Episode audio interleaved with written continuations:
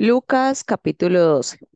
En esto, juntándose por millares la multitud, tanto que unos a otros se atropellaban, comenzó a decir a sus discípulos primeramente, guardaos de la levadura de los fariseos, que es la hipocresía, porque nada hay encubierto que no se haya descubierto, ni oculto que no haya de saberse. Por tanto, todo lo que habéis dicho en tinieblas, a la luz se oirá, y lo que habéis hablado al oído en los aposentos se proclamará en las azoteas. Mas os digo, amigos míos, no temáis a los que matan el cuerpo y después nada más pueden hacer, pero os enseñaré a quién debéis temer. Temed aquel que después de haber quitado la vida, tiene poder de echar en el infierno. Sí, os digo, a este temed. ¿No se venden cinco pajarillos por dos cuartos? Con todo, ni uno de ellos está olvidado delante de Dios, pues aún los cabellos de vuestra cabeza están todos contados. No temáis, pues, más valéis vosotros que muchos pajarillos. Os digo que todo aquel que me confesare delante de los hombres, también el Hijo del Hombre le confesará delante de los ángeles de Dios. Mas el que me negare delante de los hombres, será negado delante de los ángeles de Dios. A todo aquel que dijere alguna palabra contra el Hijo del Hombre, le será perdonado. Pero al que blasfemare contra el Espíritu Santo, no le será perdonado cuando os trajeren a las sinagogas y ante los magistrados y las autoridades, no os preocupéis por cómo o qué habréis de responder o qué habréis de decir, porque el Espíritu Santo os enseñará en la misma hora lo que debáis decir. Le dijo uno de la multitud, Maestro, di a mi hermano que parta conmigo la herencia. Mas él le dijo, Hombre, ¿quién me ha puesto sobre vosotros como juez o partidor? Y les dijo, mirad y guardaos de toda avaricia, porque la vida del hombre no consiste en la abundancia de los bienes que posee. También les refirió una parábola diciendo, la heredad de un hombre rico había producido mucho. Y él pensaba dentro de sí diciendo, ¿qué haré? Porque no tengo dónde guardar mis frutos. Y dijo, esto haré, derribaré mis graneros y los edificaré mayores, y allí guardaré todos mis frutos y mis bienes. Y diré a mi alma, alma, muchos bienes tienes guardados para muchos años. Repósate, come, bebe, regocíjate.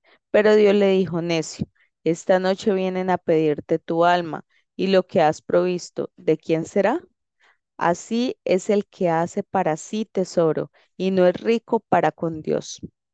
Dijo luego a sus discípulos, Por tanto os digo, no os afanéis por vuestra vida, que comeréis, ni por el cuerpo que vestiréis. La vida es más que la comida, y el cuerpo que el vestido. Considerad los cuerpos, que ni siembran ni ciegan, que ni tienen despensa ni granero, y Dios los alimenta.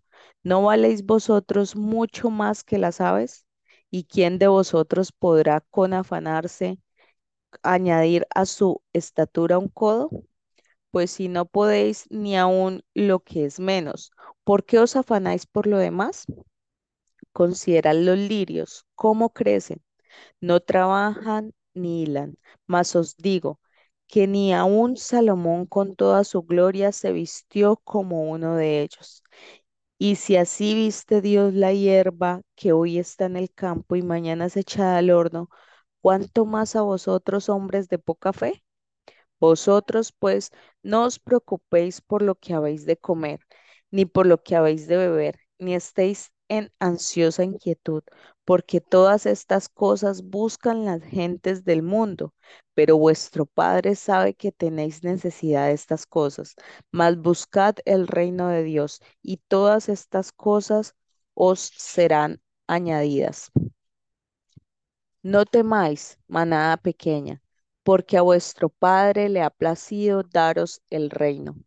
Vended lo que poseéis y dad, limosna. Haceos bolsas que no se envejezcan, tesoros tesoro en los cielos que no se agote, donde ladrón no llega ni polilla destruye, porque donde está vuestro corazón, donde está vuestro tesoro, allí estará también vuestro corazón.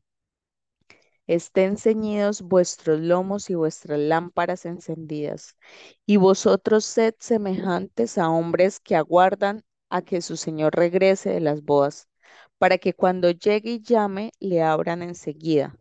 Bienaventurados aquellos siervos a los cuales su Señor, cuando venga, halle velando. De cierto os digo que se ceñirá y hará que se sienten a la mesa y vendrá a servirles.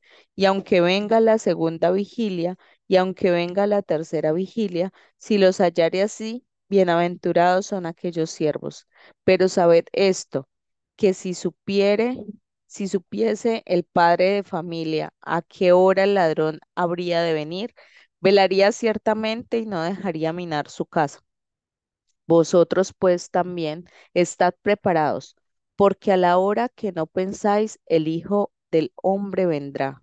Entonces Pedro le dijo, Señor, ¿dices esta parábola a nosotros o también a todos? Y dijo el Señor, ¿Quién es el mayordomo fiel y prudente al cual su señor pondrá sobre su casa para que a tiempo les dé su ración?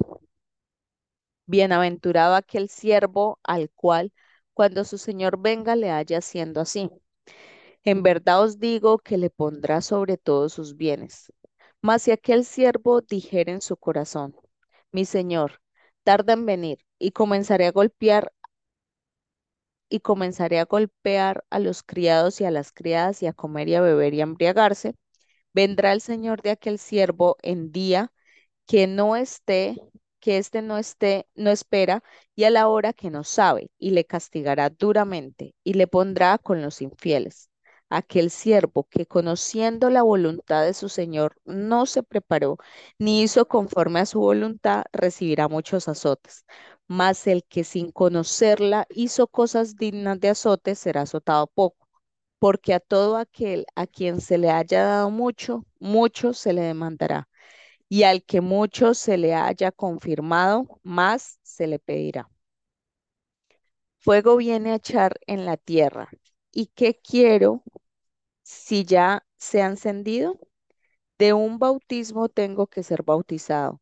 ¿Y cómo no me angustio hasta que se cumpla. ¿Pensáis que he venido para dar paz en la tierra? Os digo, no, sino disensión, porque de aquí en adelante cinco en una familia estarán divididos, tres contra dos y dos contra tres. Estará dividido el padre contra el hijo y el hijo contra el padre, la madre contra la hija y la hija contra la madre, la suegra contra su nuera y la nuera contra su suegra Decía también a la multitud, cuando veis la nube que sale del poniente, luego decís, agua viene y así sucede. Y cuando sopla el viento del sur, decís, hará calor y lo hace. Hipócritas, sabéis distinguir el aspecto del cielo y de la tierra. ¿Y cómo no distinguís este tiempo? ¿Y por qué no juzgáis por vosotros mismos lo que es justo? Cuando vayas al magistrado con tu adversario, Procura en el camino arreglarte con él, no sea que te arrastre al juez y el juez te entregue al alguacil y el alguacil te meta en la cárcel. Te digo que no saldrás de allí hasta que hayas pagado aún la última blanca. Lucas capítulo 13 En este mismo tiempo estaban allí algunos que le contaban acerca de los Galileos cuya sangre Pilato había mezclado con los sacrificios de ellos. Respondiendo Jesús les dijo, ¿pensáis que esos Galileos, porque padecieron tales cosas, eran más pecadores que todos los Galileos? Os digo, no, antes, si no os arrepentís, todos pereceréis igualmente. O aquellos dieciocho sobre los cuales cayó la torre en Siloé y los mató, ¿pensáis que eran más culpables que todos los hombres que habitan en Jerusalén? Os digo, no, antes si no os arrepentís, todos pereceréis igualmente. Dijo también esta parábola. Tenía un hombre una higuera plantada en su viña, y vino a buscar fruto en ella y no lo, no lo halló. Y dijo al viñador, He aquí, hace tres años que vengo a buscar fruto en esta higuera, y no lo hallo.